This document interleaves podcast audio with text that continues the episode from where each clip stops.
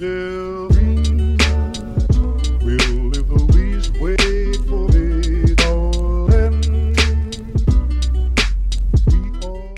大家好，欢迎大家来到 Yours 有你，我是老段。大家好，我是 Cecilia。我们之前聊过一期关于老了怎么办的话题，所以今天我们来聊一聊养老。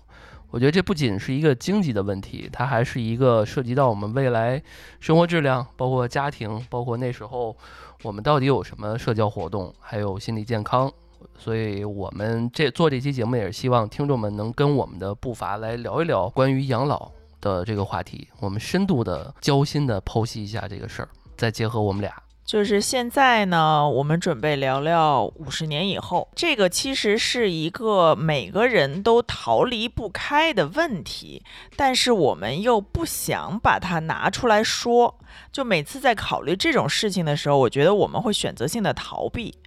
因为这个毕竟不是一个什么，就不是一个阳光的事情。它其实牵扯到很多生死的问题，那其实是我们并不愿意提及的。呃，而且呢，就是在我们规划，比如像咱们爷爷奶奶那一辈儿的一些养老问题的时候，有的时候咱们的爸妈其实都不想提，或者都不想考虑。嗯，对，嗯，因为这东西触呃触及到道德的问题，对吧？就是什么养儿防老，然后我辛辛辛苦苦把你照顾这么大，然后最后你不养我，对吧？都涉及到这些情况。嗯，赡会有一些对，会有一嗯些咱们中国文化上的传统的问题，还有就是在我们讨论生死的时候，嗯我们本身就是回避谈论死这件事儿的，都会觉得不吉利。没错儿，嗯，好，那其实我们有这么一个感觉啊，那我我我这边就给大家开个小头儿，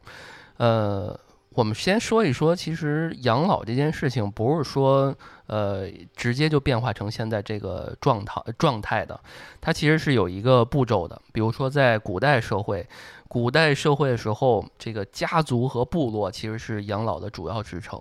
就是你知道那种电影里面，经常老人在那个家族里面有地位很高，智慧的传递者，智慧的象征，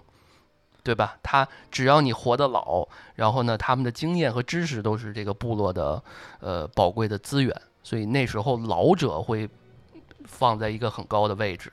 对吧？这个是古代的社会。然后呢，工业化的时代，我觉得都以这个家庭结构还有这个家庭的这个社会结构进行了变化。然后养老院这时候其实也出现了，它更像是一种基础的社会保障。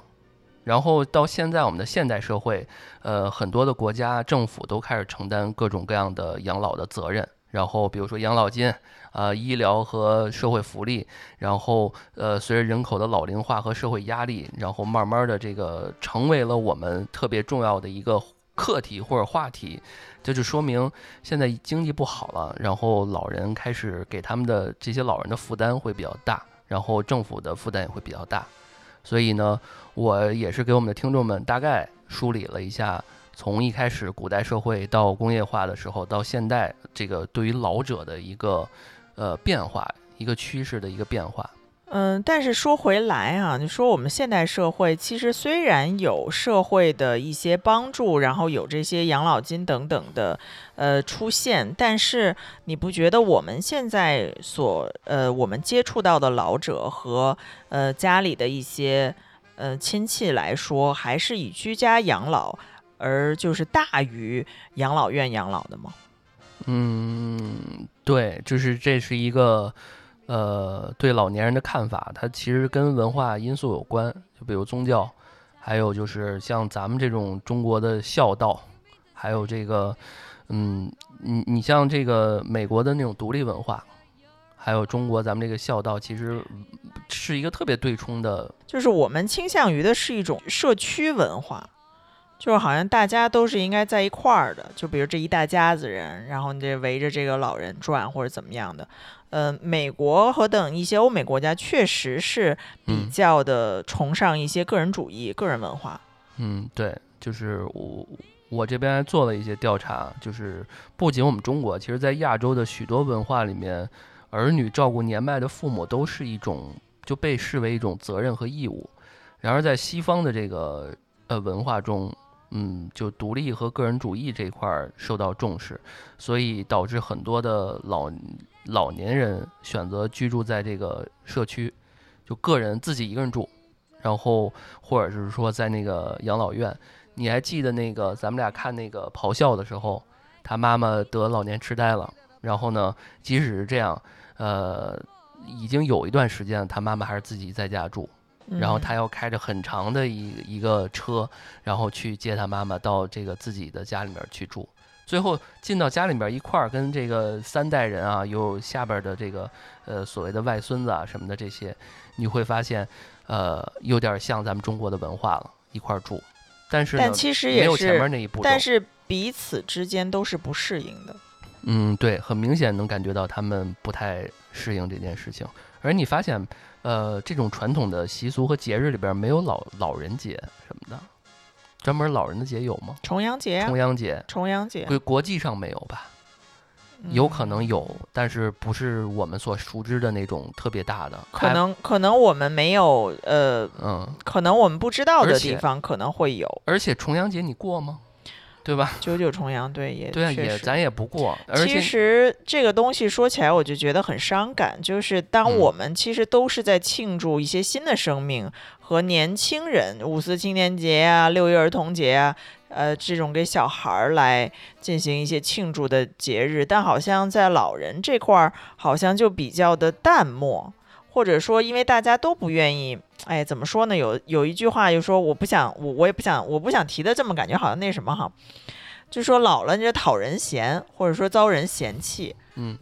是不是有这么这么一句嗯话？肯肯定肯定，就是我我之前说那个道德绑架那一期，就是让座这件事情，有我我也有这种感觉，就是老年人他到一定岁数了，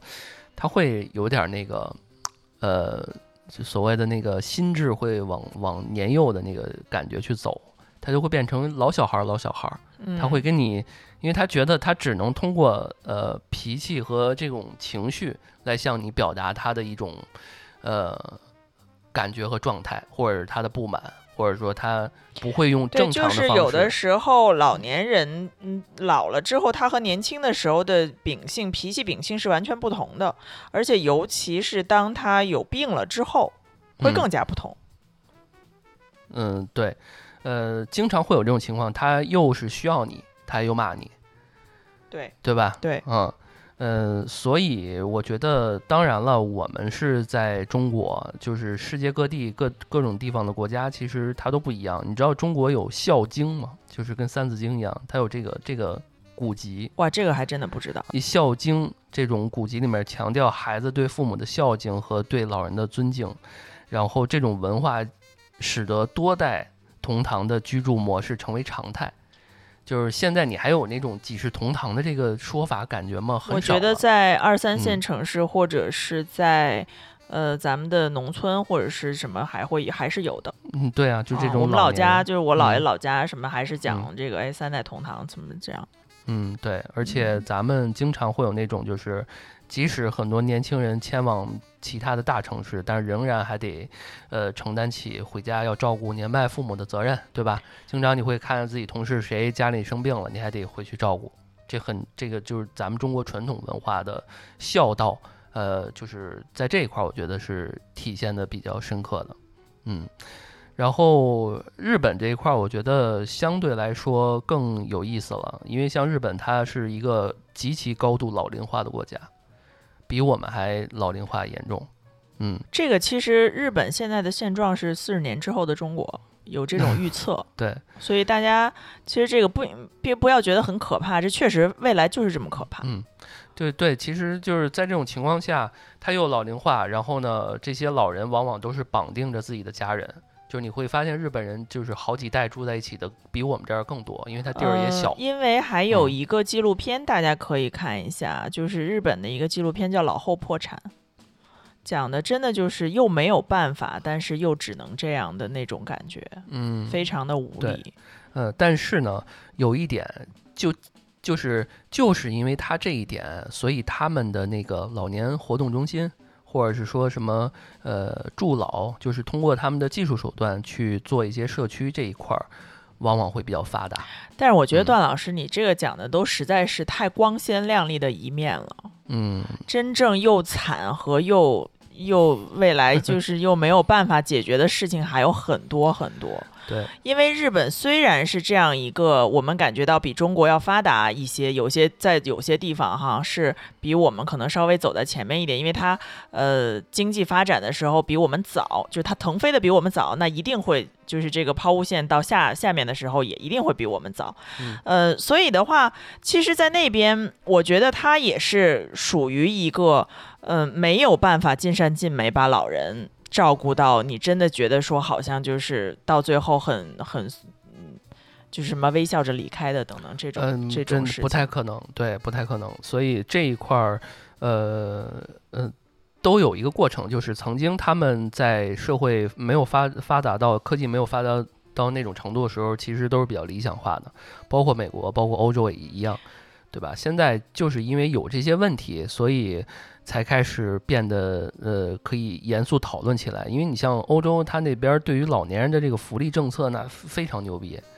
啊，就是就是几乎就是因为社会人少，对我感觉就是因为那边人少，所以它可以福利好。对啊，瑞典、丹麦那边儿哇，这种社会福利就非常厉害，非常厉害。就是我们之前有一些地方想学，然后呢学不来，发现我们人太多了，没发办法，现这种模式就真的普及不了。嗯，不太行。对，呃，之所以成为课题，就是因为现在慢慢的发现，呃，经济不好，然后呢，这些国家政府也开始无没法承担这些东西了，对吧？嗯？嗯，所以我们就可以就巧妙的到这个经济层面这一块儿，可以简单聊一聊。呃，它其实是特别直接影响到国家经济的，就这些福利政策，因为那个呃老年人一多吧，这养老金其实挺多的，就是而且还是没有任何。就是说不好听的啊，就是说句很不好听的，他没有呃价值付出了，但是国家还得给他去做这些这种东西，当然也正常，因为这就是一国家该有的福利嘛，对吧？但是随着人数越来越多，它的可控的这个比例多了，那就容易会造成这个呃入不敷出。嗯对，有一个呃，之前的调研说过，因为我们的新生儿少了，那也就是说，在我们这一代八零后、九零后老了的时候，可能我们没有那么多新生的力量能够顶上。那就是说，社会上能够做工的这些人群减少了之后，那他交的这个，你交的社保少了，你发你用什么东西发出来，对吧？然后呢，这个老了之后呢，也有又有这么一句话了，就是说呢，呃，养老金的配比，就是说，比如说你现在挣一万块钱，然后你现在想维持你的生活水平的话，你在老的时候你需要拿出，呃，这一万块钱的百分之七十，就是。比如说我挣七千，我的嗯养老金是七千块钱，嗯基本上可以维持住我现在的生活状态和生活质量。嗯呃，这个比例大概是百分之七十。那能够做的比较好的国家，可能其实也就是达到，比如六十多，也达不到七十。那中国现在是百分之四十，可能未来连四十都没有。现在咱们爸妈的那一代是百分之四十拿的养老金，就退休金。我奶那一代非常牛逼。对，就是我嗯爷爷奶奶、那时候，我们家里有一段子啊，就是我我们家有有一些亲戚是那个呃部队退休的，就是他拿的退休金是他们全家人最高的，就是包括现在四十多岁正在上班的人，他们家退休金那是最高的。啊是。我之之前我记得抢过，我奶奶之前在那个特别牛逼的那个大虾酥的那个 堂当副厂长，然后 现在一个退休金万八千的，所以这 你这嗯对这个凡尔赛可能也就是在 这跟地区地域有关系哈。然嗯后那可能我觉得就是说，等到我们年老的时候，我们可能嗯也就拿百分之二十，百分之二十嗯你要这么说就是两千多块钱。嗯，对对。那你在经济的发展到五十多到到这个五十年以后，或者四十年以后，两千块钱还是什么钱？嗯，但是有一点啊，就是之前我记着有一个呃，类似于一个呃。一个人从呃几几呃几几年，比如五十年后的呃未来穿越回来的，然后他说他是穿越回来，然后你你可以问他问题，然后其中有一人就问他说这个呃未来工作这件事情还是怎样？他说未来工作呃是一个很奢侈的事情，就是更找不到工作。就是不是说找不到，就是人不需要工作了，啊，然后那钱打哪儿来呢？就是就不知道嘛，就是他可能他就就是他就会回答这些模，就是他们模棱两可的一些回答。我觉得，我觉得不，啊我觉得你这个，我觉得你这是瞎编的。对，有这么一个，我我回头给你听那个，就是呃一个人呃问未问那个未来那个人问了五十个问题什么的，然后每个都回答特别有意思啊。呃，这个呃回到刚刚说老龄化对国家这个经济的影响，我觉得特别显著。比如说，呃，如果这个国家的老年人特别多，他劳动力就不行了。对呀、对？吧？他没有年嗯轻人干活啊，他这企业什么资本什么这些都影会会非常影响，对吧？还有就是消费模式会变化。那天我跟你嗯。说，现在咱们抖音的、某音的一些网红什么的都是大叔了啊，秀才啊，就是有那个中老年网红了，那女的叫什么来着？一笑倾城。一笑倾城啊，对。嗯，你想想，就是说，如果这个国家全百分之五十全是老年人，那你说你你你那 bistro 还能开起来吗？就是满地的 bistro，你得开嗯点儿大码儿什么尺寸的衣服，嗯什么就这些了吧那？可能他们也不买衣服。你这些店对吧？老年人对于这种时尚类的需求可能就在降低了。对啊，你是不是到时候这个消费习惯不同，你是不是到时候就做的呃商品和服务需求也变少了？医疗、健康、养老服务这些需求现在新东方已经成立了文旅公司，专门对中老年人，嗯，对啊，就就是是文化旅嗯游类的相关产品。是啊，嗯，嗯，而且你发现现在这批刚刚开始老的这些老年人啊，他们兜里挺有钱的，但是呢，但是啊，我说的是他们存款，但是呢，这些老年人往往他们更倾向于短期的低风险的投资。你想，一个国家它这个投资方面就是没有偏就是六十多岁的人现在还在炒股，可以这么呃理解吧？，对，但是你让让你让你爸去冒个险，整个大的，他敢吗？他他他他他肯定有自己他没有必要。他们一是没有必要，二是他得有个度，对吧？嗯你要是说现在社会的平均骨干都是三十岁的人，嗯，四十多岁人，但但是六十岁的人那可能就不一样了，他还是更偏偏向于这个低风险的、短期的这些的，能嗯看到，对吧？就是嗯，就是所以这东西肯定会对这个经济有影响，对吧？嗯，然后包括一些影响，比如说公共支出增加了呀，然后国家的这个税收也有压力了呀。因为你像许多欧洲国家，像意大利、希腊这种人口结构和这个债务这些，还有社会的这个福利压力这么大，这政府往往你你算一个数，可能几年之后、几十年之后就垮了、没了，都有这个可能。所以为什么好多人都说啊，欢迎移民过来，你多生，我给你什么福利政策？现在外国都是这么搞。啊确实还是就想要他把福利搞好嗯了之后，也是为了移民过去能够帮他这个增加年轻的劳动力嘛。嗯，对，嗯，我问你一个问题啊，比如说这个养老金的这件事情，刚刚我们也提到了，你觉得它的可持续呃可持续性高吗？就是说这事儿，呃，未来可能会变成一个什么样的东西？我觉得这东西很有可能未来不太会存在，或者是说会变一种形式。嗯，呃但是你根据现在其他发达国家的经验，就是国家给你的养老金，在你六十退休或六十五退休给你发放的这些，只是你最基础的一个呃保证保障。然后，但是这个钱可能真的就是你吃不了什么，也喝不了什么，或者不够，这个是肯定的。嗯呃，然后呢，现在咱们国家不也推出了养老金账户吗？就是和欧美等一些发达国家这些学习回来的这个一直要推行，现在推行了，就是你提前在年轻的时候把这个钱储进去，那未来你可以在你跟你的国家发的养老金外加养老金账户同时使用。另外，现在还有要自己存钱的这么一个手段，就是说你像三明治一样，自己存钱的存什么？就比如说存 养老保险。嗯打个比方，保险或者你有什么长，或者比如说我有一个长线的、长期的呃存款计划，我每个月或每年我都从我的这个工资账户挪呃几万块钱或一什么，然后到我的这个储蓄账户里来，我每嗯年都存。那这个钱可能一部分是我养老，一部分可能我以后给孩子或者怎么样的，就是。长期存款你自己的，可能未来你还得有一些资产上的投资，嗯。不管是房地产、股票、基金、债券，什么东西，这个一些金融的手段，那像这种你得就是四管齐下，东方不亮西方亮，鸡蛋不能放在一个篮子里。然后你在未来可能六十岁的时候，咱们还有可能觉得说稍微能够活得轻松一些，但这也只是在经济条件好的情况之下，因为未来是怎么样，大家谁也不知道。如果真的某一天，你说哪儿哪儿哪儿的房产就值十万块钱了，嗯，对，你说有没有这个可能？你说的这一点就跟我刚刚说的那一点，就是以后工作不存在了。你想，一个发达的国家，就是呃呃特别发达国家，然后这方面也没有太大问题。你说工作对于他们来讲，你就像人家就不工作了，啊就比如说像这个过来，你说哎呀，我们家这个灯坏了，需要拧一个螺丝上一个什么，然后人家说五百上门费。对啊，对啊，就是到那时候，但我觉得因为中国人多，应该还好。甚至你可能需要花钱工作，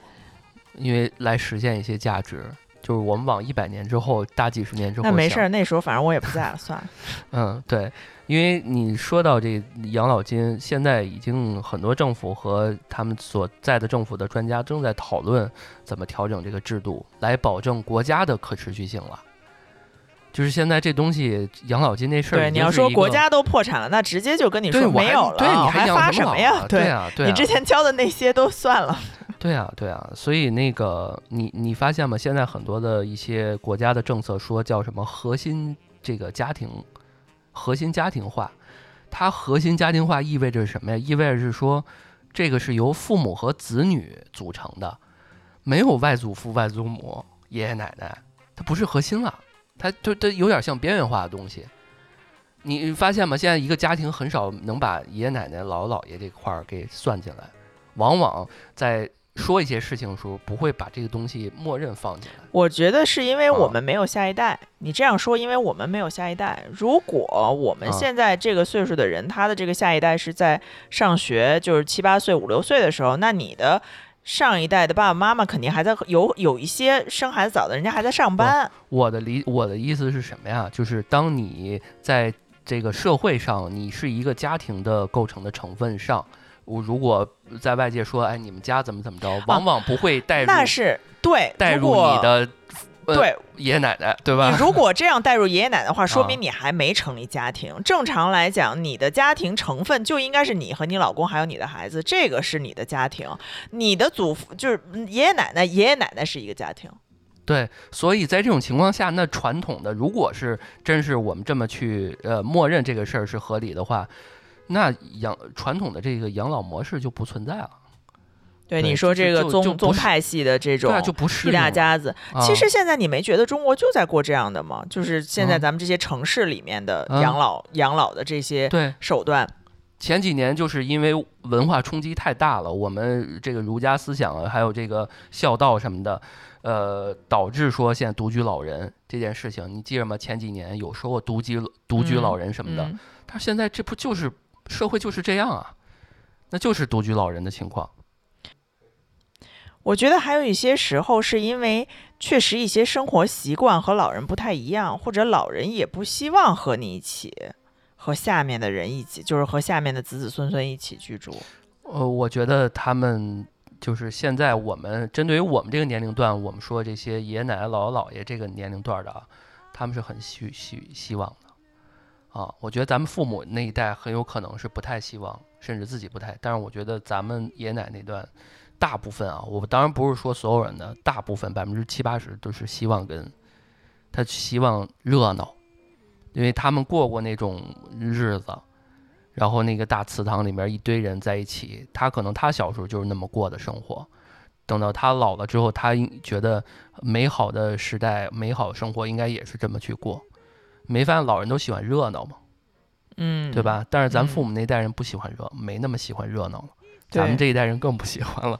对吧就？每一代可能不会不太跟一样，对，不会跟一大家的人那种去热闹。咱们喜欢热闹，就是同龄人、朋对友，对吧？嗯，所以这个我觉得啊，像嗯社会的结构和这种家庭的结构的变化，对我们这个养老的这个结构其实也是有很大冲击。嗯，因为独居老人有一些什么情况，比如说他们心里有会有问题，那呃，因为你没发现医院这些呃这种设施、医疗设施什么的，对社会这种医疗体系压力也特别大。然后呢，这个呃，老人一生病，对吧？家里面就得去承担啊，各方面的，然后包括一些安全应急啊、社区的一些服务啊，其实都是需要很多的去成本，这些其实都对于我们的这个社会结构有很大的影响。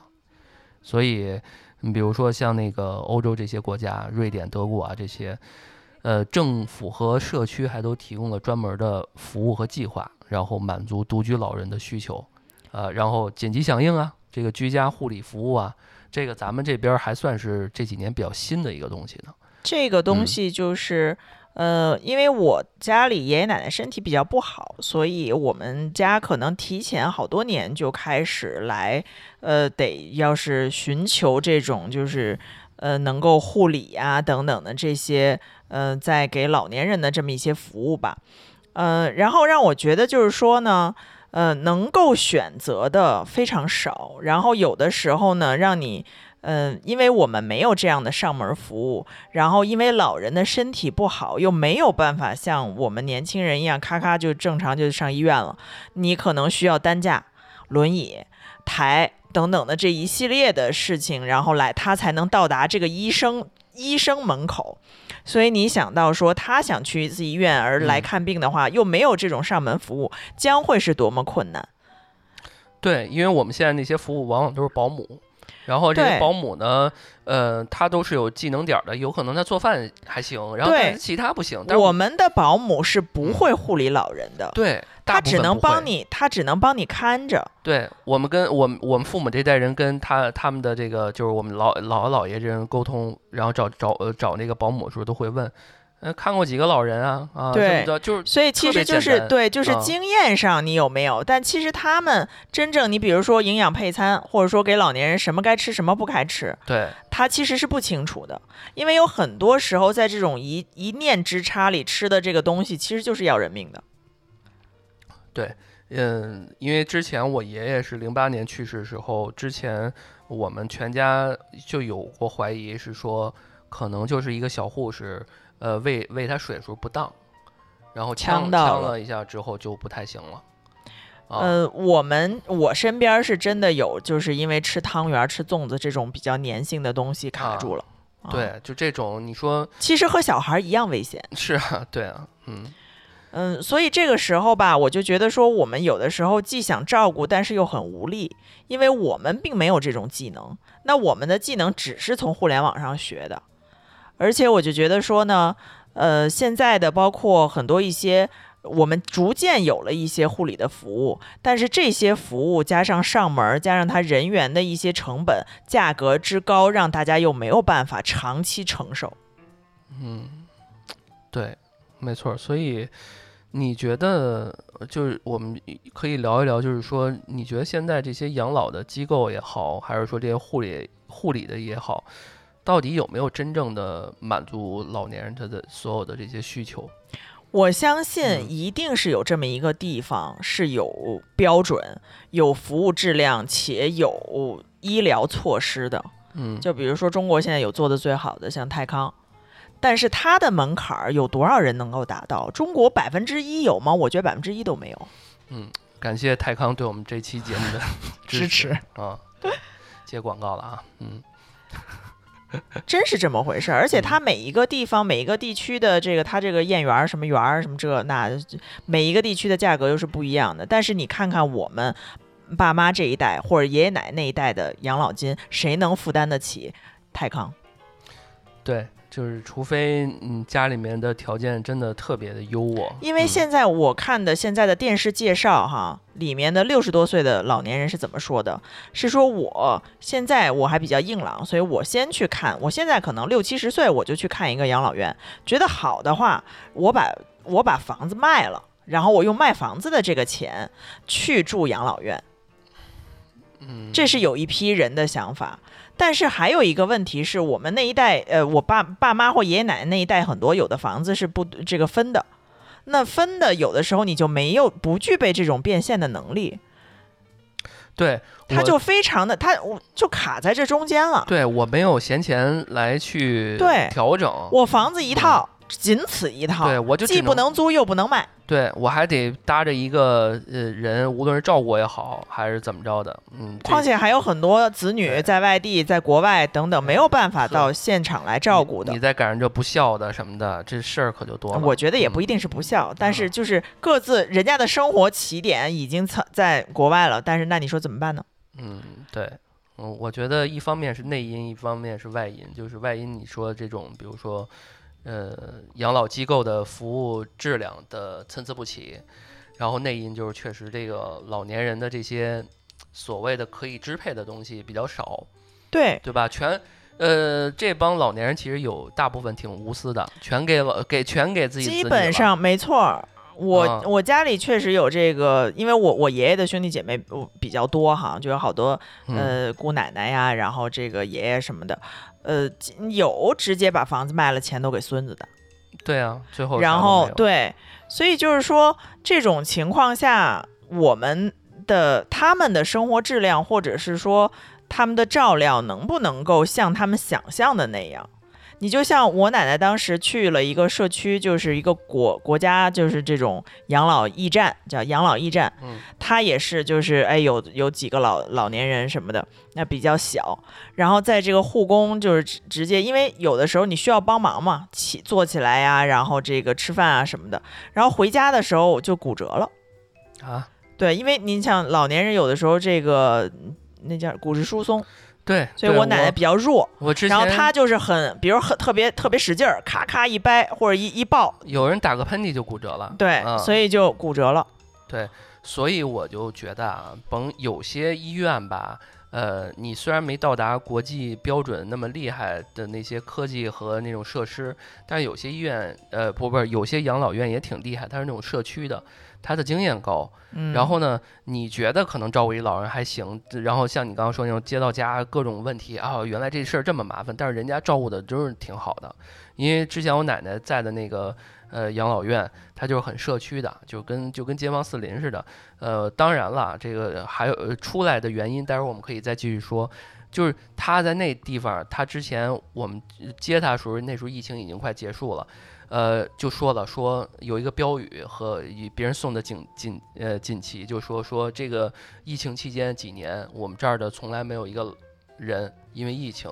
或者什么，就是人家看管特别的严格，就是不能看，然后对，从来也没有没有外老面的人老年人出现过一些什么问题，嗯，对吧？当然了，我觉得就是养老院有一个特别不好一点，就是呃，可能突然间隔壁人死了，然后突然间什么的，你可能前两天还跟他聊呢，然后瞬间嗯什么，你所以这个精会有一些对对因为你身边得到的消息可能都是哎呀不好的消息，所以就是要伤痛难过很长一阵子，嗯就没有什么高兴的事儿。对，就是，哎呀，所以这个事儿，嗯，哎呀，那我们说到养老服务技术这块，我们可以聊一点稍微轻松一点的话题，比如说，你觉得现在的 AI 技术可以能做什么？对于老年人这个养老这一块儿，比如说，对，咱咱们再咱们再不聊点儿那个开心的，就就别听众朋友们就要关了。对，比如说现在已经有的就是这种，像你刚刚说泰康是吧？是叫泰康吧？嗯啊，就这种就是监测老年人行为和健康的这个仪器什么的，对吧？现在已经有了这些了，但是现在不是还有那个老年人防摔倒，一一摔倒，啊，就咵一下就站起来了那东西，就有。一个那个就是像气囊一气样囊的那个对它一个啊穿在身上的，因为老年人跌倒是一个很很大的问题，然后引发很多病症。呃，确嗯实这个东西哈是一个好的发明，但是就是你无时无刻都得带着。对，呃，然后现在呢也有一些监控的技术，就是能够在摔倒的时候发出警报啊，啊，它就有一个红外线监测。嗯，对，然后呢，还有还有一些机器是，呃，如果家里是长期卧床的老人的话，它有那种吊杆儿，就如果你要上厕所或者是起来洗澡的话，它可以把你吊起来。哦，嗯对。嗯，因为好多老年人，就是像不说老年人，就我们年轻人蹲蹲久了，起来都嗡嗡一下。他们这种就是上个厕所蹲一下再起来，然后特别难受，特别的对，因为在你很多机嗯能都退化了嘛，对对，然后你就嗯没劲儿嘛，比较要嗯吃劲儿的地方都比较没劲儿。嗯呃，所以其实呢，大家我觉得还是希望能够延长咱们的健康寿命。是对嗯，所以我之前有一个暴暴论啊，就是说有些不，当然这也不是说针对于别人的，就是针对于我自己的。我也有的时候觉得，如果我活到七七十或六十多岁，身体特别不好，需要坐轮椅那种，我觉得我就没必要活着了。就是觉得特，因为有为什么有这种想法，就是我经常在路边看的那种，或者是怎么着，就有一个老头儿就走路已经不行了，然后还得推着轮椅。如果我我就在想，如果我是那种状态，我，哎呀，我就觉得这样活着好累啊，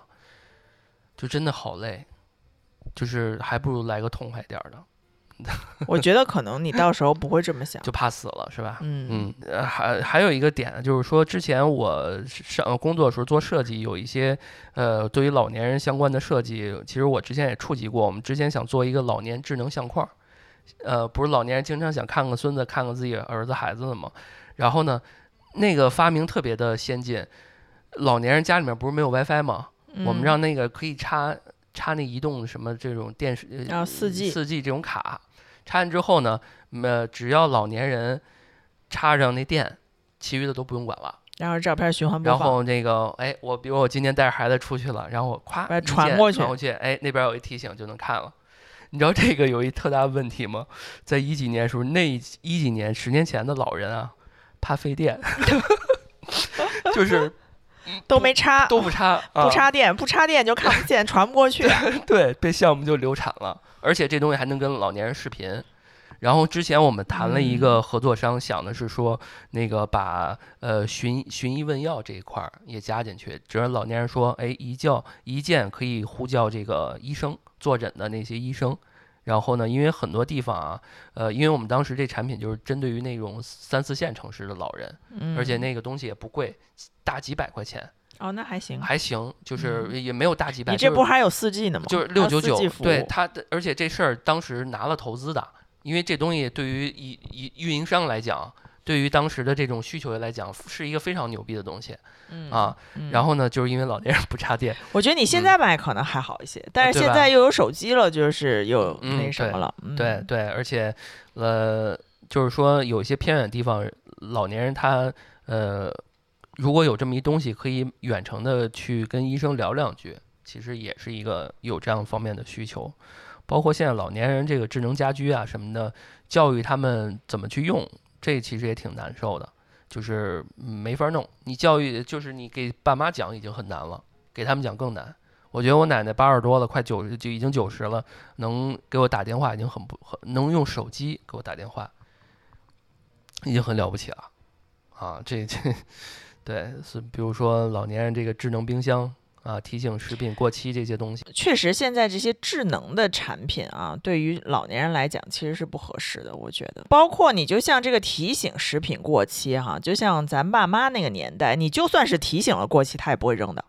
老年人更不会扔的。对，所以就啊是这个东西是需要你去把它扔了，然后不能告他。对啊，我我爸经常扔，我经常之前我爸去我爷爷奶奶那儿，然后嗯，只就是他们老年人有一习惯，就是什么东西只要现在暂时吃不了冻上，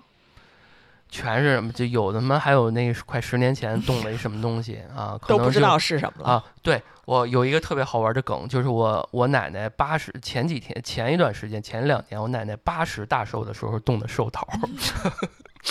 还给我们带呢。他说没坏，呃，我相信这东西你要是解冻了，稍微处理一下，确实它。没坏，但只不过没有任何的营养成分。对对，这啊这本来也没有也营养不好吃成分你想 想都。都八八十七岁、八十八岁了，告诉我说有八十大寿的那个寿桃还冻着呢，你说这种怎么弄啊？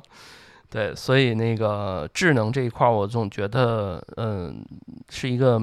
特别矛盾的点，因为你说咱们不太需要智能，甚至我们是需需要抛弃智能的，因为这样可以让我们能多思考。父母这一代人呢，可能稍微的感点儿兴趣，往往这些高科技、高智能的东西，应该是给老年人去提供才对。我觉得可能我们嗯老了会喜欢的。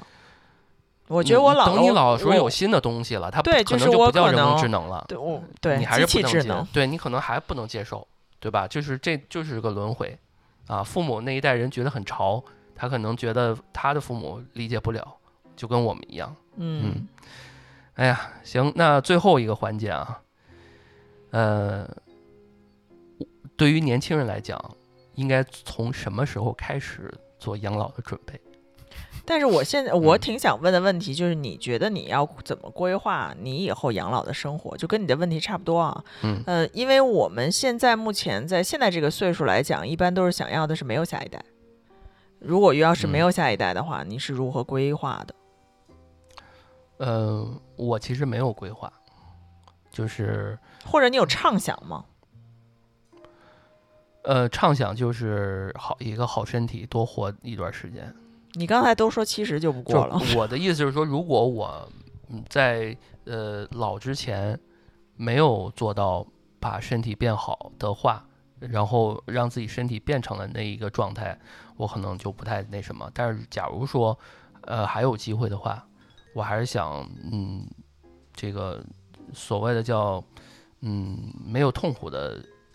死去这种感觉。哎，那你嗯觉得，呃，有没有下一代会，就是下一代会成为你养老的规划之一吗？不会，呃，因为我那天啊听咱们其他的电台的一个节目，我觉得很有启发。它是从经济学的角度上来说，呃，生孩子和养老的问题。嗯、他会觉得说，呃，你现在生这个小孩儿，给他进行的投资是未来最划算的，且就是在你的养老的生活上是最有保障的一件事情。你想啊，如果比如说我现在投资一茅台股票，三十年后可能就是哎，咵没了，什么都没有，也有可能，对吧？呃，但是如果你现在开始养这孩子，三十年之后，他是一定会在生活上帮助你的。他要不是一个好孩子呢？你这大概率下，而且你怎么想说，你怎么能把他教育成不好的呢？十年后、二十年后，小孩儿都不不不会跟父母不会这样了，有可有没有可能？没有，因为这个亲嗯情的纽带和血浓于水，这个是不变的。你就这么想吧，这人再再什么怎么样，是从是跟你是有血缘联系的。嗯，你还是蛮理想的。嗯，我觉得啊，嗯本质的问题是说，如果我把这个纳入到我的范这个养老的范畴以里，且我对这事儿有期待的话，我就觉得我的小命儿可能被会被牵绊着。我更希望我的 ego 会会更大一点，就是男的嗯 ego 大可不是什么好事儿呢。嗯，就是我指的是嗯、养老这件事情。嗯。就是说，还是那个我之前忘了说，咱俩聊什么的时候，我是有这么一个呃决策，就是说，嗯，我希望如果没有下一代，我百分之八十、七十呃过得还行，有了他呢，呃，我可以到百分之百，甚至百分之八十、呃九十，但是呢，没有他，我也能七十八十，而不是说五十、五十或者是百分之三十，然后百分之七八十嗯全给他。嗯那如果他不是一个很好的，或者是说，我觉得，因为为什么总说这事儿，就是一总说这事儿的感觉就是说我在算一个数，或者是说我在做一个对比，我投入这么多，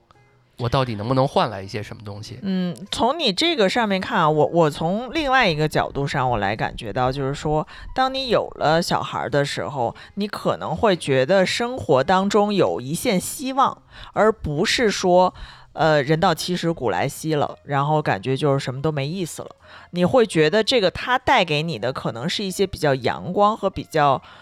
年轻人是八九点钟的太阳嘛？你就这么想吗。咋的？你对这事儿有有有需求有期待了吗？不是，我嗯就是说，就是给你，咱就是说说播客呢，把这段剪了。你怎么的？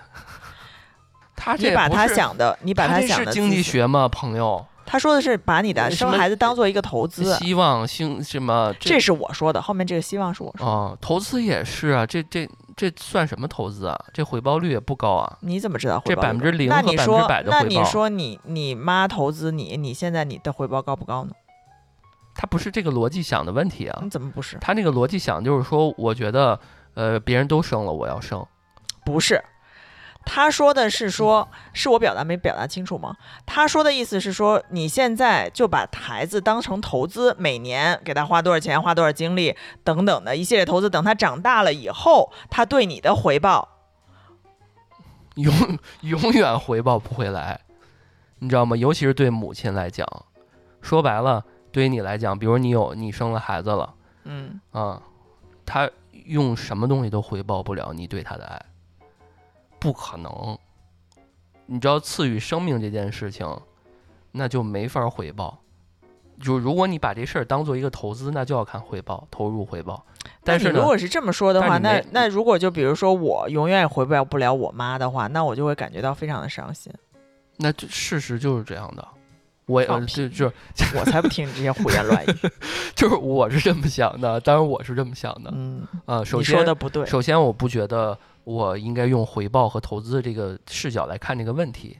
啊，呃，感谢母爱，呃，没有他我就没有我，这个是肯定是是这么，肯定是这个道理。但是呢，不能用这个回报投资这种方式，我就觉得。刚刚你拿投资回报人当做这种事情，且你对于这种事儿有一个认可的感觉，我是抱有一个怀疑怀疑的态态度度的。但人家是从啊经济学的角度这他妈上来讲、啊，不是经济学，你怎么能跟一个爱和给你最后多少爱是经济学的概念吗？那你如果说把孩子把生孩子这件事儿当做经济学的角度来看呢？那就得算钱了，算数。嗯那你这太狭隘了。那那经济学就是这样，投资回报，然后最后你跟我说投资回报，其实我是爱的感觉。那你说母爱和孝敬这东西你怎么去？它不是不是在一个层面上的呀，对吧？你说怎么还啊？就这这这就是这么个嗯概念，这没法儿，这 那所以所以你这个就不就是，那你这个就是道德上，这不就是瞎拽吗？就是谁，就是他认为这是经济学，就是经济学了，就是有经济学有有那个理论支撑吗？就这事儿，就是好，就别人张三说了一下，这个他是我我拿这事儿当投资回报了，呃，就当做一投资的概念，那他就认为经济学的角度就是这样，那这不扯呢扯淡吗？咱这这咱治学要严谨，好不好？嗯，对。你好烦啊！嗯，所所以我觉得我一会儿要去问，我一会儿要去那个 另外的电台下面留言了。老段说你们不严谨，呃，就是我觉得，嗯嗯，在说一些事情的时候，还是得有点较真儿的态度的啊。就是你知道这种较真儿的态度让我非常的反感。是吗？嗯，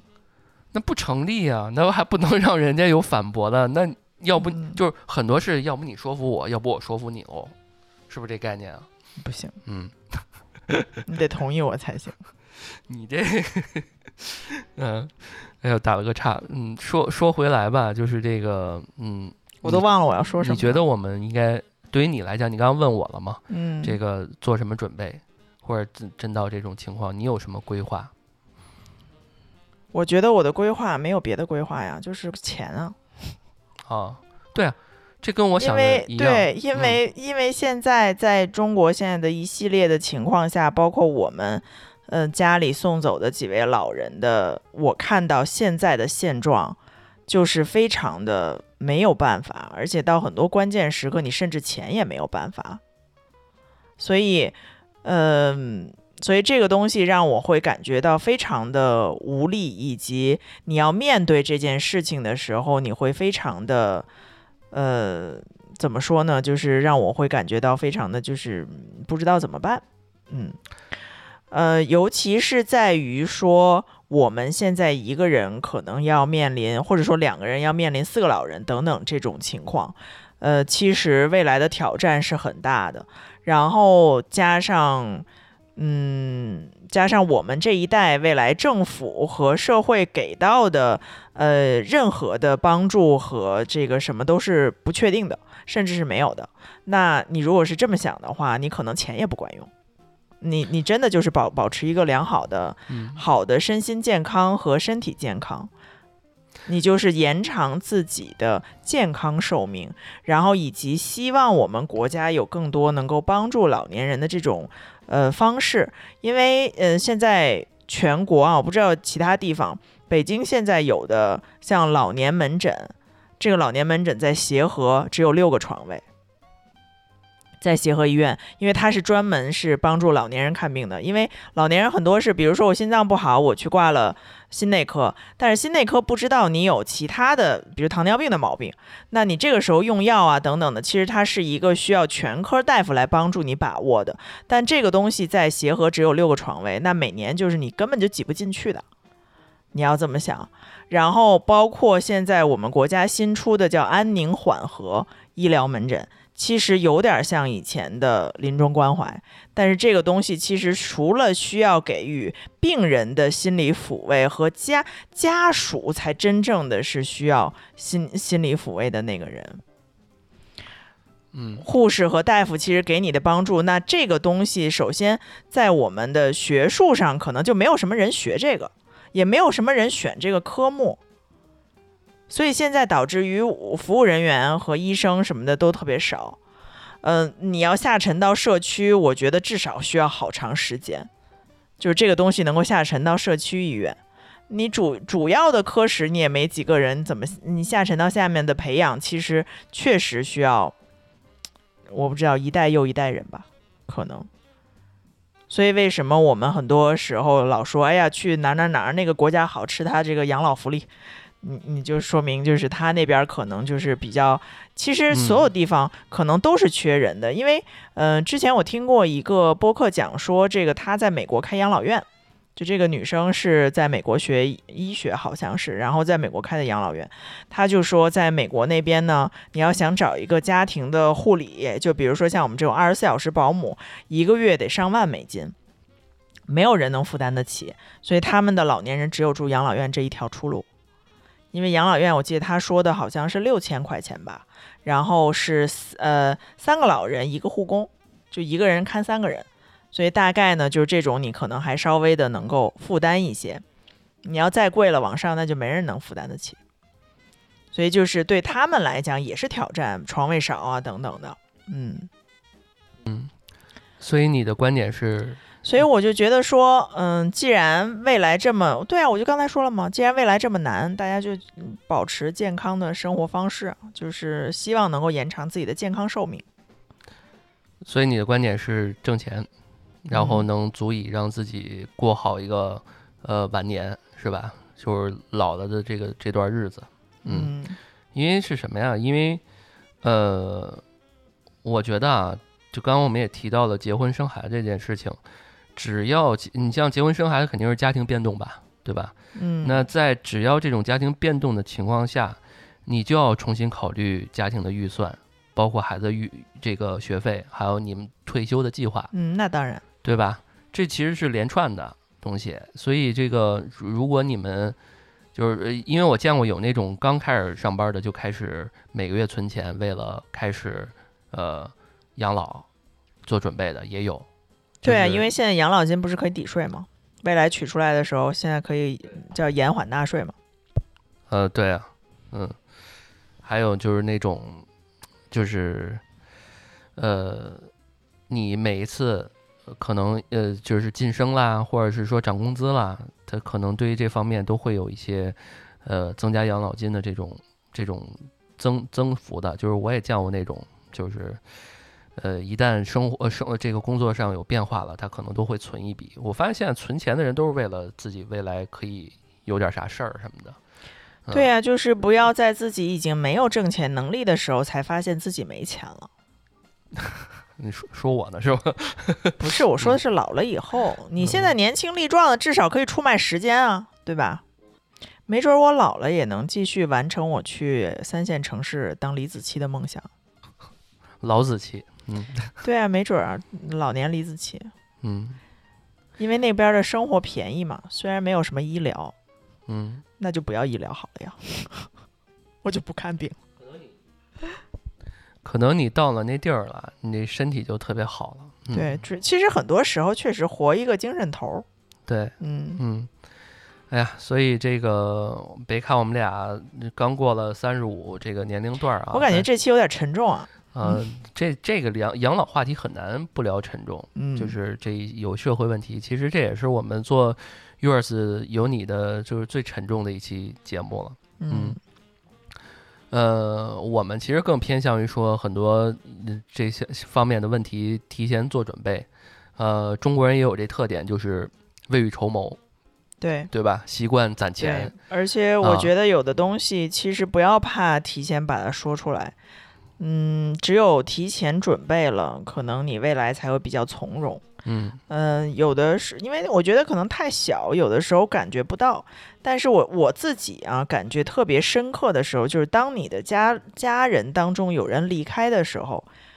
你的这个想你的对未来的紧张感和焦虑感就会增加。对，就真的是人到那一刻真的是不带走一片尘土，他可能嗯自己就化作尘土就就就没了。所以我觉得咱们这一代人，我也我也是建议大家就是都攒攒钱，因为父母那一代人在攒钱是为了为下一代，为了、呃无私奉献给下一代。我们这一代人，呃，还是攒攒钱，为了自己怎么好好养老吧。对，尤其我们现在又没有下一代，对对吧？对就你嗯像比如说爸妈的时候，上养老院的时候，你说哎钱有点不够，你说哎我这儿有一点儿，我这儿有点儿，每个月给你们贴补一下，啊对啊吧？对啊，你你这到以后，我这你也是为了养老做贡献了。对呀、啊咱们老了的时候，那没有人可以帮你那什对么，，等到那个老的时候，咱们跟爸妈一起住养老院。有点太早。对你六你六十的时候，你爸妈也也、啊也差不多啊，嗯对，也差不多可以一起住了该做养老院。所以一个六十多岁的老太太和一个 八九十多岁的老太太啊，一块住养老院，挺好的啊。嗯，到时候这几位老人，咱就都一块儿、啊，没准儿那时候养老院已经弄得跟那个酒店一跟阿样，那亚似的。啊也可以。嗯，对，嗯，行吧，那个最后还是欢稍微欢乐收一下尾啊，也也欢迎听众们在我们节目下方留言，呃，说说你对于养老的一些计划和想法啊，然后多开个脑洞，给我们提供一些思路吧啊。好，感谢大家的收听，我们下周再见，下周再见，拜拜。拜拜。